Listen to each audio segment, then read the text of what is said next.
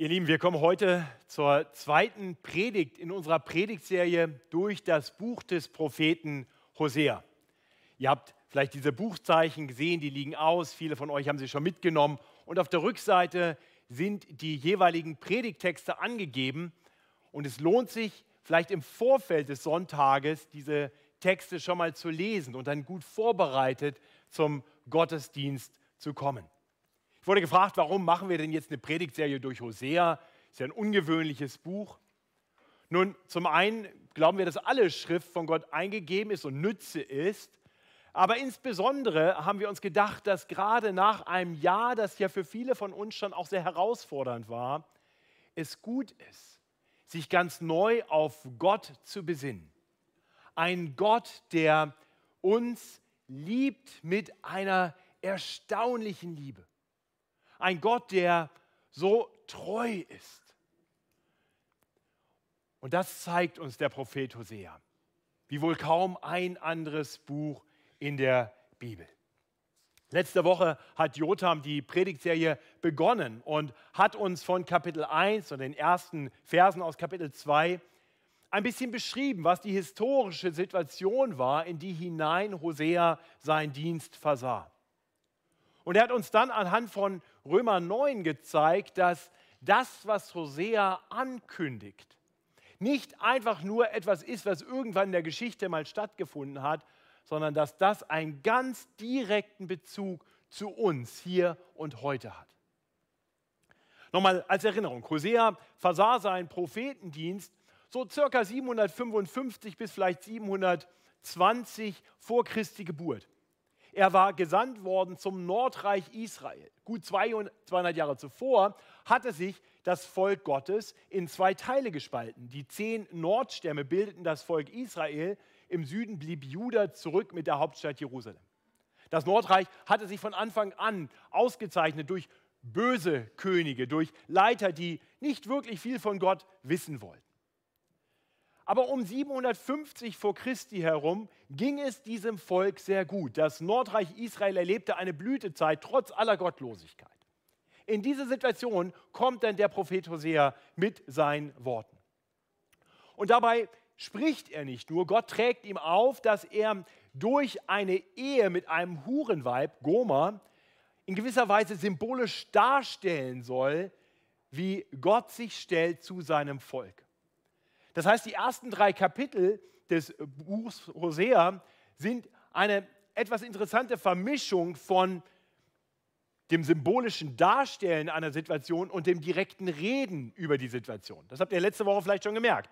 Es begann mit Goma, die Hosea sich zur Frau nimmt, dieses Hurenweib, und dann drei Kinder werden geboren. Und auf einmal geht es aber dann doch in den Ankündigungen, die kommen, um Gott und Israel. Und das werden wir auch heute sehen. Und im heutigen Teil ist das noch viel komplizierter. Die Sprache wird immer so ein bisschen die Sprache sein von Liebe und Beziehung und Ehe. Und zugleich werden immer wieder auch Dinge erwähnt werden, wo deutlich ist, hier geht es nicht mehr um eine Ehesituation, sondern hier geht es um Gottes Denken und Handeln gegenüber seinem Volk. Ich möchte uns ermutigen, gar nicht zu versuchen herauszufinden, wann nun genau was gemeint ist. Ich habe das diese Woche probiert ich kann euch sagen, ich bin in den Wald gekommen. Von daher meine Ermutigung für uns ist einfach anzuerkennen, wir sehen hier beide Ebenen und letztendlich hat beides eine gemeinsame Funktion. Denn was zuvor geschrieben ist, so heißt es in Römer 15, ist letztendlich uns zur Lehre geschrieben. Lasst uns einfach schauen, was wir lernen können, sowohl aus dieser Beziehung Hosea-Goma, wie auch aus dem, was Gott direkt zum Volk Israel sagt. Und ich denke, dabei lehrt uns unser Predigttext vor allem eins, nämlich, dass Gott in seiner einzigartigen Liebe unwiderstehlich denjenigen nachgeht, auf die er seine besondere Retter, seine besondere Vaterliebe gesetzt hat. bevor ich nun mit uns diesen Text genauer anschauen möchte, möchte ich mit uns noch einmal beten, dass der uns hilft, diesen wirklich schwierigen Text zu verstehen und dass er zu unseren Herzen spricht. Himmlischer Vater, das ist unser Gebet. Wir wollen zu dir kommen und auf dich hören. Herr, und ich möchte dich bitten, dass du mir hilfst, nur das zu sagen, was du sagen möchtest. Denn meine Worte sind unwichtig, dein Wort aber ist heilig und von ewigem Bestand. Herr, so sprich du zu uns und mach du unsere Herzen auf, sodass wir auf dein heiliges Wort hören. Und dann gebrauche dein Wort, um unsere Herzen zu dir hinzuziehen. Das bitten wir durch Jesus Christus, unseren Herrn. Amen. Ich möchte den Predigtext mit uns in drei Abschnitten betrachten. Ich hoffe, das hilft uns ein bisschen, uns zurechtzufinden in diesem, wie gesagt, wenn ich das lese, werde, werdet ihr es merken, schwierigen Kapitel. Der Text beginnt in Kapitel 2, Vers 4. Letzte Woche haben wir gesehen, die ersten drei Verse gehören wirklich in gewisser Weise noch zu Kapitel 1. Kapitel 2, Vers 4 bis 7. Und wir sehen dort, wie Gottes einzigartige Liebe missachtet wird. Wie Gott das anklagt. Dann in Versen 8 bis 15 sehen wir, dass Gottes einzigartige Liebe aber nicht loslässt, sondern aktiv wird. Und dann schließlich sehen wir in den Versen 16 bis 25, wie Gottes einzigartige Liebe zu ihrem Ziel kommt. Das sind die drei Punkte dieser Predigt. Lasst uns also zuerst die Verse 4 bis 7 betrachten. Hier wird beschrieben, wie die Liebe Hoseas von Goma missachtet wird und wie wirklich Gottes Liebe vom Volk Israel missachtet wird. Ich lese uns die Verse 4 bis 7. Fordert von eurer Mutter. Sie ist ja nicht mehr meine Frau und ich bin nicht ihr Mann, dass sie die Zeichen ihrer Hurerei von ihrem Angesicht wegtue und die Zeichen ihrer Ehrbrecherei zwischen ihren Brüsten, damit ich sie nicht nackt ausziehe und hinstelle, wie sie war, als sie geboren wurde, und sie nicht mache wie eine Wüste und wie ein dürres Land, und sie nicht vor Durst sterben lasse. Und ich will mich ihrer Kinder nicht erbarmen, denn sie sind Hurenkinder. Ihre Mutter ist eine Hure.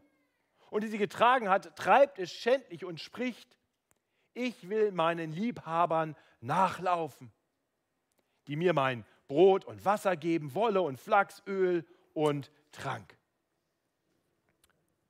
Ja, wir hören hier harte Worte. Wir haben schon in Kapitel 1 gehört, dass Goma als ein Hurenweib bezeichnet wird und das wird jetzt hier noch viel offensichtlicher. Nun hat sie sich tatsächlich anderen Männern hingegeben. Sie hat ihren Ehemann verlassen und läuft diesen anderen Männern nach. Sie hat die Ehe aufgekündigt, sodass Hosea nur noch feststellen kann, dass sie nicht länger Mann und Frau sind. Das sehen wir ja gleich zu Beginn in Vers, 4. Wahrscheinlich war es sogar so, dass, dass Goma ihren Mann schon zuvor betrogen hat. In Vers 6 ist ja die Rede von Hurenkindern, was er ahnen lässt, dass vielleicht nicht alle drei ihrer Kinder wirklich von Hosea gezeugt worden waren. Und das lässt sich auch in Kapitel 1 schon erahnen, denn nur beim ersten Sohn heißt es, dass Goma ihm, also dem Hosea, einen Sohn gebar. Beim zweiten und dritten Kind heißt es einfach nur, dass Goma schwanger ward und gebar. Dazu passen dann auch die Namen. Nicht? Welcher Vater würde seinen Sohn schon Loami, nicht mein Volk, nennen? Und in Vers 7 sehen wir, was Gomer dazu gebracht hat, sich von Hosea abzuwenden. Es war wohl zum einen ein, eine gewisse sexuelle Begierde, ein Verlangen nach Liebhabern. Sie meinte, diese Liebhaber könnten ihre Begierden besser stillen als ihr Ehemann. Und zum anderen versprach sie sich wohl ein besseres Leben. So lesen wir hier in Vers 7 von der Versorgung mit Brot und Wasser, Wolle, Flachs, Öl und Trank. Und ihr Lieben, ich denke, so ist das doch bei den meisten Fällen von Ehebruch, oder? Eheleute werden untreu, weil sie meinen, außerhalb der Ehe etwas Besseres finden zu können als beim eigenen Ehepartner. Und die Sehnsucht nach dieser vermeintlichen Erfüllung, die wächst dann immer weiter an. Die wird so groß, dass dann irgendwann alle treue Schwüre über Bord geworfen werden und die Liebe des eigenen Ehepartners gering geschätzt wird. Zurück bleibt dann oft ein sehr verletzter Ehepartner. Ich weiß, dass einige von euch das haben durchleiden müssen. Manche ganz persönlich, andere in der Beziehung ihrer eigenen Eltern oder der eigenen Kinder oder in ihrem persönlichen Umfeld. Aber wir wissen, das ist schlimm. Und Gott nimmt uns jetzt ganz bewusst mit hinein in diesen tiefen Schmerz. Er möchte, dass wir mit Hosea mitleiden, dass wir uns in seine Situation hineinversetzen. Lasst uns das für einen Moment tun. Stell dir vor, deine Frau sagt dir, sie ist schwanger und du ahnst, du bist gar nicht der Vater. Aber du entscheidest dich, sie einfach weiter zu lieben, darüber hinwegzusehen, worüber man eigentlich nicht hinwegsehen kann. Bis sie dich dann eines Tages einfach verlässt, irgendwelchen Liebhabern hinterherläuft, die deine Frau mit Versprechungen in ihr Bett locken. Oder du bist eine Ehefrau, deren Mann ständig anderen Frauen hinterher sieht, der ständig irgendwie flirtet, bis er dann schließlich dich für irgendeine dieser Frauen verlässt. Und du bleibst zurück, betrogen und verlassen. Wie würdest du reagieren? Ich denke, die meisten von uns wären schnell dabei zu sagen, dieser Mann, diese Frau kann mir gestohlen bleiben. Die Scheidungspapiere, die unterschreibe ich sofort. Von einem solch untreuen Ehepartner will ich nichts mehr wissen. Wahrscheinlich wäre längst aus Liebe Hass, Ablehnung, Ekel geworden. Jetzt lasst uns sehen, was Hosea tut. Lasst uns auf Hosea schauen. Denn er wendet sich nicht einfach von Goma ab. Er sendet seine Kinder der Mutter hinterher. Sie sollen die Mutter warnen. Denn wenn sie mit ihrer Hurerei so weitermacht, wird das ihren sicheren Tod bedeuten.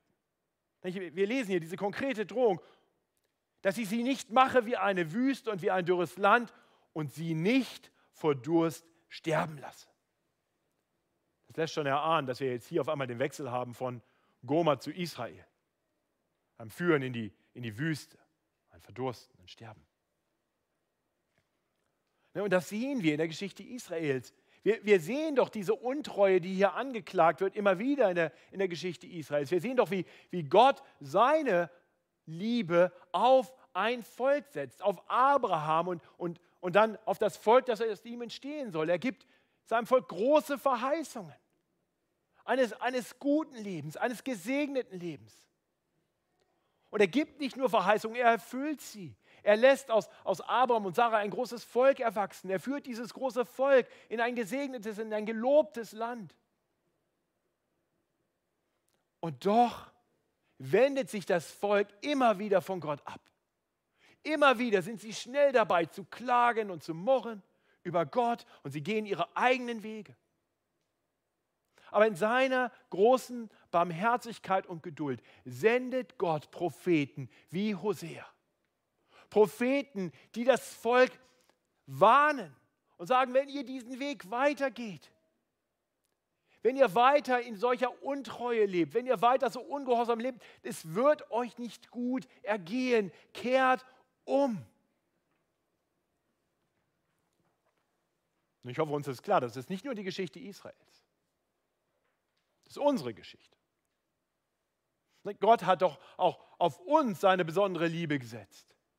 Wir sind doch nun Gottes Kinder, von ihm angenommen, allein aufgrund seiner großen Gnade und Barmherzigkeit dürfen wir uns Kinder des ewigen Gottes nennen. Und die Bibel ist voller großartiger Verheißungen für uns. Und wir? Wir sind doch so oft wie Israel schnell dabei, Gott große Versprechungen zu machen, so wie Israel es immer wieder tat. Herr, wir wollen dir lebenslang dienen in Liebe und Treue. Wir singen sogar oft solche Lieder. Aber dann, dann gehen wir unsere eigenen Wege. Wir versprechen Treue, aber wir sind nicht treu. Wir gehen unsere eigenen Wege, wir jagen allem Möglichen nach, was uns Lustgewinn und Anerkennung und Wohlstand verspricht. Und lassen Gott und seine guten Gebote links liegen. Wir missachten immer wieder den Gott, der uns doch liebt. Ihr Lieben, wir sind wie Goma. Aber Gott, Gott ist treu. Seine Liebe ist stetig. Gott sagt nicht einfach, okay, dann eben nicht, dann suche ich mir halt eine andere. Seht ihr, was wir, was wir hier sehen, ist, Gott liebt mit einer Treue, mit einer Intensität, die wir wahrscheinlich nicht mal erahnen können. Und das sollten wir hier erkennen. Durch Hosea offenbart Gott seinem Volk und letztendlich auch uns seine große Liebe. Er verwirft untreue Menschen nicht einfach. Er lässt sie nicht einfach ziehen. Nein, er warnt sie. Er warnt diejenigen, die er mit seiner einzigartigen Liebe zuerst geliebt hat. Er warnt diejenigen, die diese einzigartige Liebe missachten. Er warnt sie, dass alles zum Verderben führen wird, wenn wir diesen Weg der Untreue weitergehen. Das hat Gott durch die ganze Geschichte hindurch getan. Prophet um Prophet wurde gesandt, um sein Volk zu warnen und zurückzurufen zu Gott. Und das sehen wir auch im Neuen Testament. Die Apostel ermahnen immer wieder, umzukehren, zur Buße zu kommen und wieder Gott treu zu sein. Ja, in der Tat, Gott tut das noch heute, da wo sein Wort verkündigt wird, so wie hier und heute. Also lieber Christ, wenn du Gott untreu geworden bist, wenn du den Verlockungen der Sünde nachgegangen bist, dann höre Gottes Warnung. Der Weg der Sünde führt ins Verderben. Aber der dich liebende Gott ruft dir zu, kehre um zu mir. Und er tut noch viel mehr. Er ruft nicht nur, er warnt nicht nur, er wird aktiv, um sein untreues Volk zu sich zurückzubringen. Das sehen wir in den Versen 8 bis 15. Ich möchte uns zuerst die Verse 8 bis 10 lesen. Dort spricht Gott, dort spricht Hosea. Darum siehe, ich will ihr den Weg mit Dornen versperren und eine Mauer ziehen, dass sie ihren Pfad nicht finden soll. Und wenn sie ihren Liebhaber nachläuft und sie nicht einholen kann, und wenn sie nach, ihren, nach ihnen sucht und sie nicht finden kann, so wird sie sagen, ich will wieder zu meinem früheren Mann gehen, denn damals ging es mir besser als jetzt. Aber sie will nicht erkennen, dass ich es bin, der ihr Korn, Wein und Öl gegeben hat und viel Silber und Gold, das sie dem Baal zu Ehren gebracht hat, gebraucht hat. Ja, was wir hier sehen, ist, ist dass, dass Goma oder dass Israel unbedingt hin will zur Sünde. Ein, ein Streben hin zur Sünde. Und wir sehen, dass dass Gott eingreift. Er, er, er bild, baut quasi eine Mauer, eine Dornenhecke. Er versperrt den Weg. Das ist Ausdruck seiner großen Gnade, dass er nicht einfach den Weg in die Sünde weitergehen lässt, sondern dass er sagt, diesen Weg gehst du, gehst du nicht mehr weiter. In anderen Worten, Hosea sorgt dafür, dass eine untreue Frau nicht das bekommt, wonach sie so sehnsüchtig sucht. Wir sehen, wie sie, Vers 9, wie es heißt, dass sie ihren Liebhaber nachläuft, aber sie nicht einholen kann. Dass sie nach ihnen sucht, aber sie nicht finden kann. Weil Gott ihr den Weg versperrt. Und dann, dann kommt sie letztendlich zu ihren Sinn. Und sie sagt, dann will ich zu meinem Mann zurückkehren, denn da ging es mir besser. Ich weiß nicht, ob, ob wir uns ein bisschen hineinversetzen können in, in Goma. in diese untreue Frau. Wir haben der Versuchung nachgegeben. Wir werden gelockt von der Sünde. Das ist ja so, Sünde ist ja verlockend. Sünde schmeckt ja erstmal sehr süß. Der bittere Nachgeschmack kommt oft später. Sünde verspricht uns viel. Sie hält nur ganz wenig von dem, was sie verspricht. Und, und so gehen wir erstmal diesen Weg. Wir lassen uns verführen, verlocken. Wir geben nach. Wir alle tun das, oder? Wir, wir gehen diesen Weg. Und, und, dann, und dann erleben wir manchmal, dass, dass das, was so verlockend aussah, aber irgendwie zu keinem Ziel führt. So, wir, wir suchen nach etwas, aber wir finden es nicht. Wir streben nach etwas, wir laufen etwas nach, aber wir können es nicht ergreifen.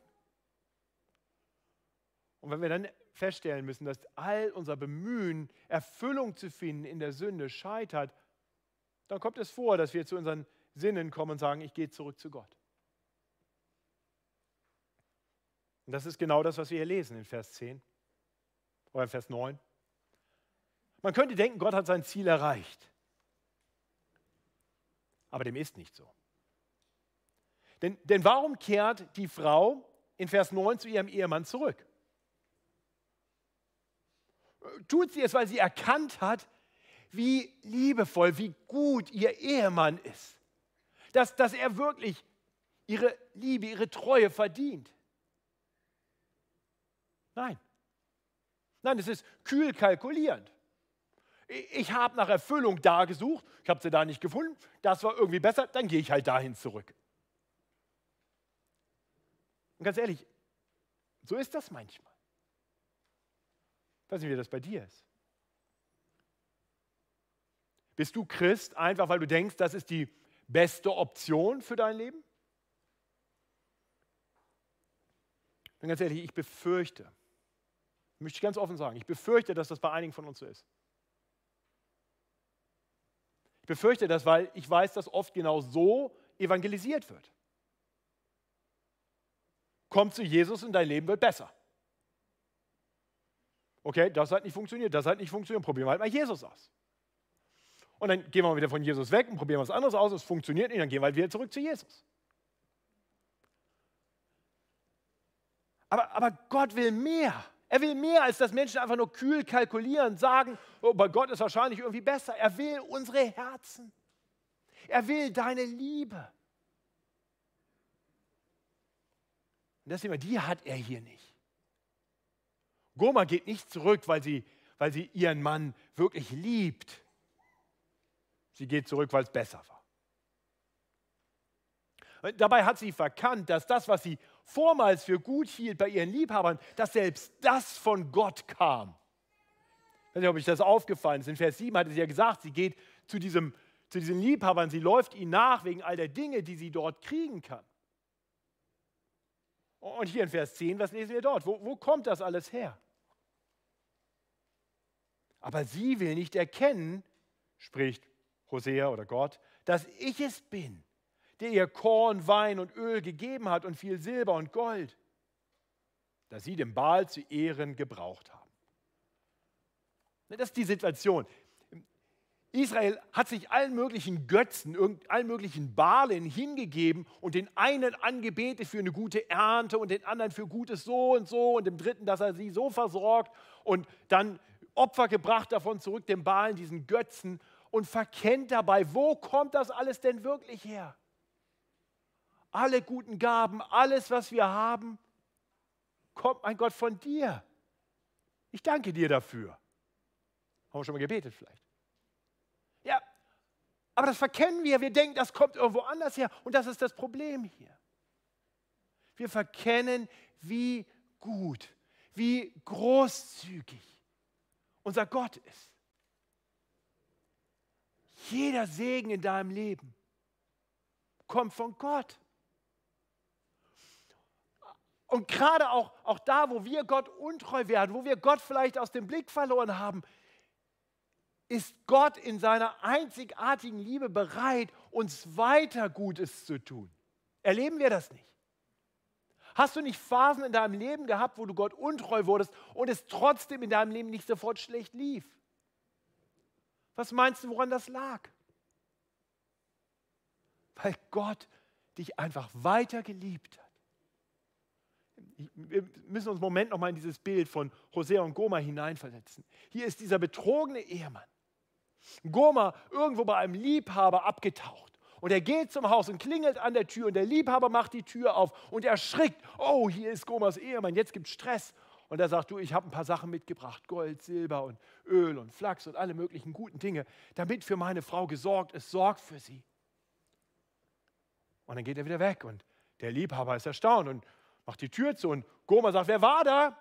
Oh, niemand, du, ich hatte für dich ein paar schöne Sachen bestellt. Ach, du bist der beste Liebhaber, den ich mir vorstellen kann. Das ist die Situation. Und so sind wir doch oft auch. Wir beten uns selber an, wir, wir beten anderes an, weil wir denken, da kommen die guten Dinge her und vergessen Gott. Oh, ich hoffe, wir sehen, wie gut und treu Gott ist. Hoffe, das bringt uns dahin, dass wir wieder zu ihm zurückkehren. Mit dankbarem Herzen seine Liebe anerkennen und ihn zurücklieben.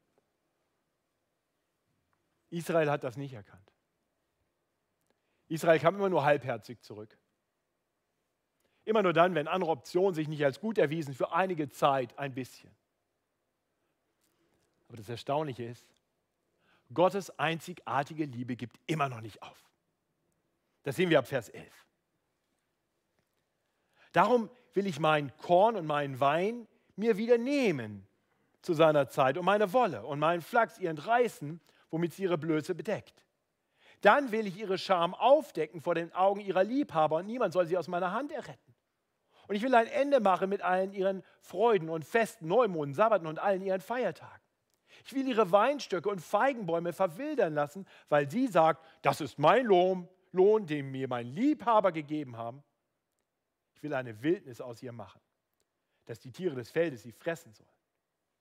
So will ich heimsuchen an ihr die Tage der Bale, an denen sie Räucheropfer darbringt und sich mit Stirnreifen und Halsbändern schmückt und ihren Liebhabern nachläuft, mich aber vergisst, spricht der Herr. Wir sehen hier, dass Gott jetzt radikal eingreift. Eben hat Gott quasi um sie geworben. Jetzt kommt die Zeit der Züchtigung. Er nimmt ihr alles. Reichtum, Freudenfest, alles weg. Sie ist bloßgestellt, weil sie Gott vergessen hat, falschen Göttern nachgelaufen ist, wird sie gedemütigt vor aller Augen. Das ist genau das, was Israel erleben musste. Im Jahr 722 geschah, was Hosea ankündigt. Die Assyrer kommen und besiegen Israel vollständig. Das Volk wird verstreut unter die Völker. Die zehn Nordstämme gibt es nicht mehr. Sie gehen auf in allen möglichen Völkern dieser Welt. Und hier scheint nun Gottes Liebe endgültig zu einem Ende gekommen zu sein. Seine Geduld hat ein Ende gefunden. Seine Treue hat ein Ende. So könnte man denken. Und vielleicht bist du heute hier, vielleicht bist du gar nicht hier, aber hörst noch im Livestream zu und denkst, das beschreibt mich. Ich war Gott untreu. Ich bin von ihm weggelaufen. Ich bin Götzen nachgelaufen. Ich habe mich anderen Dingen, ich habe mich der Sünde hingegeben. Und ich habe verkannt, dass Gott noch für mich gesorgt hat. Und jetzt hat Gott mich geführt in ein tiefes Tal. Mein ganzes Leben scheint auseinanderzufallen. Und du denkst, es ist vorbei, es ist zu spät. Aber so ist es nicht. So ist es nicht. Wir haben in der Textlesung Hebräer 12 gehört.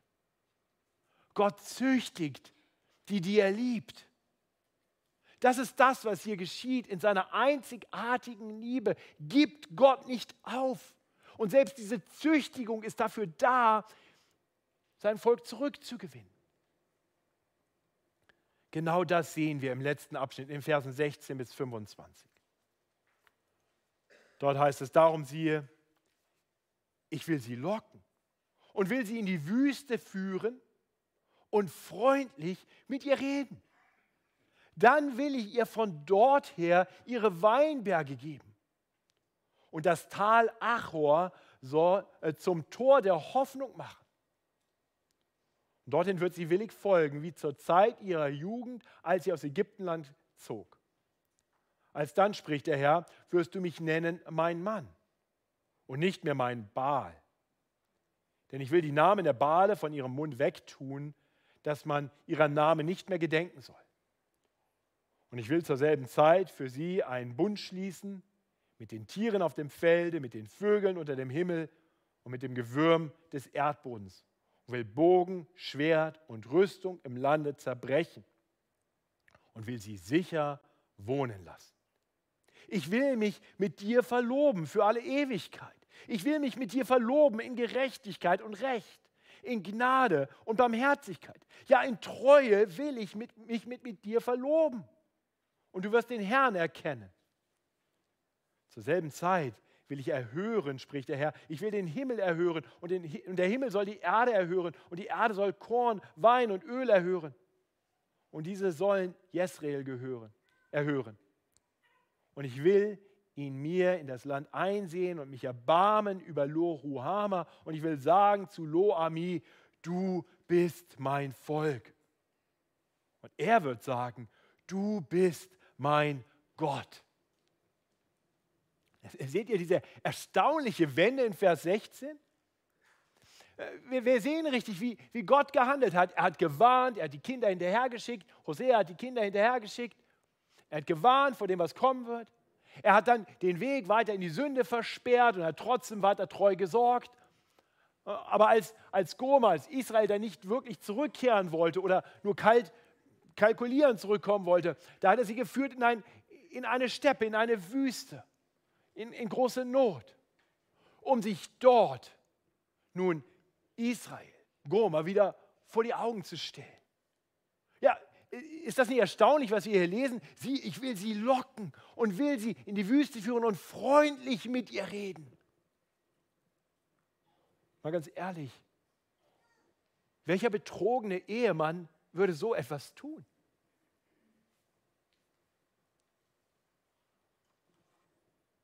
Er wirbt förmlich um seine untreue Frau. Und dann lesen wir hier im Vers 17 vom Tal Achor. Ja, dieses, dieses Tal kennen wir aus äh, Josua 7. In Josua 7 wird berichtet, wie nach der Zerstörung von Jericho äh, es eine klare Anweisung von Gott gab, dass man nämlich keine Beute mitnehmen sollte, weil Gott diesen Sieg herbeigeführt hatte. Es war nicht das Recht äh, des Volkes Israel, irgendwas mitzunehmen, aber ein Mann, Achan, äh, nahm Schätze mit. Und das wurde dann offenbar. Gott hat das offenbar gemacht und dann wurde er gerichtet. Im Tal Achor wurde er getötet. Das heißt, das Tal Achor ist ein Ort des Gerichts. Hier wird also davon gesprochen, wie an einem Ort des Gerichts etwas Erstaunliches geschehen soll. Das Tal Achor, der Ort des Gerichts, soll zum Tor der Hoffnung werden. Dann lesen wir weiter im Fortgang, wie, wie Gott einen allumfassenden neuen Bund schließen will. Wir lesen von einer neuen Verlobung, von einem ewigen Frieden, einer Herrlichkeit. Man fragt sich, was hat es mit all dem auf sich? Was, was will Hosea uns damit sagen? Ich denke, die ursprünglichen Hörer von Hosea, die, die konnten das nicht einordnen. Aber eines konnten sie sicher verstehen. Dass inmitten von Gericht, dass inmitten von Leid und Not Gottes Liebe nicht aufgehört hatte. Es gibt Hoffnung. Eine große Hoffnung für eine gute, für eine bessere, für eine herrliche Zukunft. Nun, wir können heute etwas mehr verstehen von dem, was hier verheißen wird. Wir wissen, wo alle Verheißungen der Schrift ihre Erfüllung finden, weil uns das Neue Testament das sagt. 2. Gründer 21 erklärt, dass alle Verheißungen Gottes in Jesus Christus ihre Erfüllung finden. Und das trifft eben auch auf diese Verheißung zu. Dieser Gerichtsort, der zum Tor der Hoffnung wird, ist das Kreuz. Das Kreuz auf Golgatha. Das ist der Ort, wo, wo Gericht kommt und Hoffnung entsteht. Denn dort am Kreuz nahm Jesus die gerechte Strafe für unsere Untreue auf sich. Und gerade dadurch gibt es Hoffnung für untreue Sünder wie dich und mich. Und Jesus hat den Tod überwunden. Er ist der lebendige Herr, am dritten Tage auferstanden, sodass wir Hoffnung haben können. Durch sein Blut am Kreuz schloss Gott diesen neuen Bund, von dem hier die Rede ist. Mit uns. Mit allen, die Gott erkennen, die sich ihm zuwenden. Ja, er, er geht eine neue Verlobung ein, wie wir in den Versen 21 und 22 lesen. Dreimal dieser dieser Hinweis auf eine Verlobung, die übrigens, wohlgemerkt, von Gott allein ausgeht. Ich will mich mit dir verloben für alle Ewigkeit. Ich will mich mit dir verloben in Gerechtigkeit und Recht, in Gnade und Barmherzigkeit. Ja, in Treue will ich mich mit dir verloben. Und du wirst den Herrn erkennen. Seht ihr, wer hier der Handelnde ist? Das ist Gott. Das ist Gott gegenüber seinem untreuen Volk. Gott sagt, ich werde mit dir einen Bund schließen und ich tue alles dafür. Und du wirst am Ende befähigt werden, mich zu erkennen. Du wirst dich mir wieder zuwenden. Du wirst mir wieder willig folgen wie früher. Und wir wissen, diesen Bund hat Gott geschlossen am Kreuz von Golgatha, als Jesus für uns starb.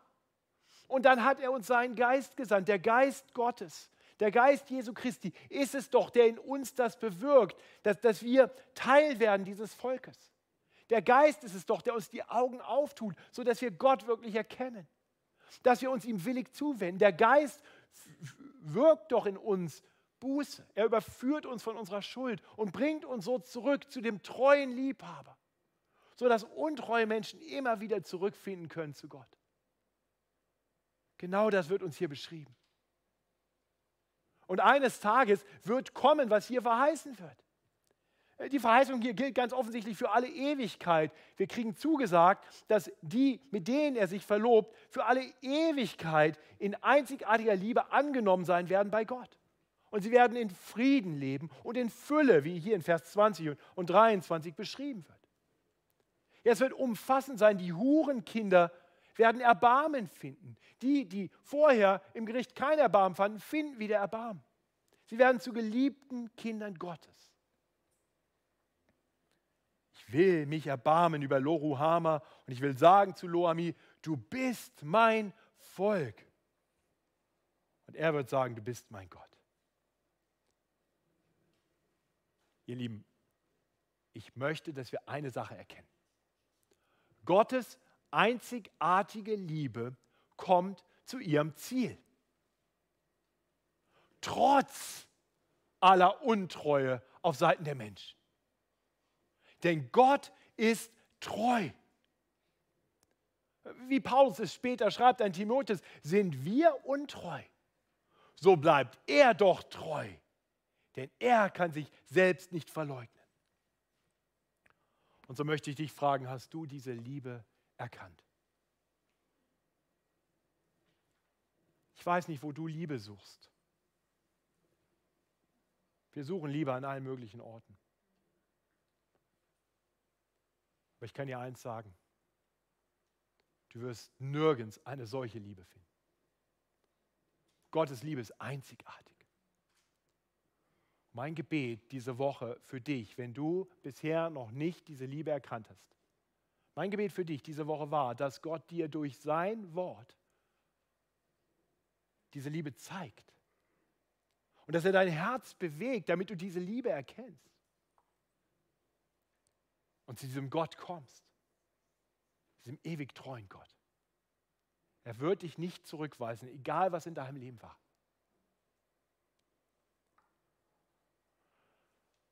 Und die allermeisten von uns die das schon getan haben, die gesagt haben, ich habe diese Liebe Gottes erkannt? Ich hoffe, dass wir wieder neu erkennen, wie, wie groß Gottes Liebe und Treue ist. Mich hat dieser Text diese Woche überführt. Weil mir klar wurde, ich bin viel zu oft wie Goma.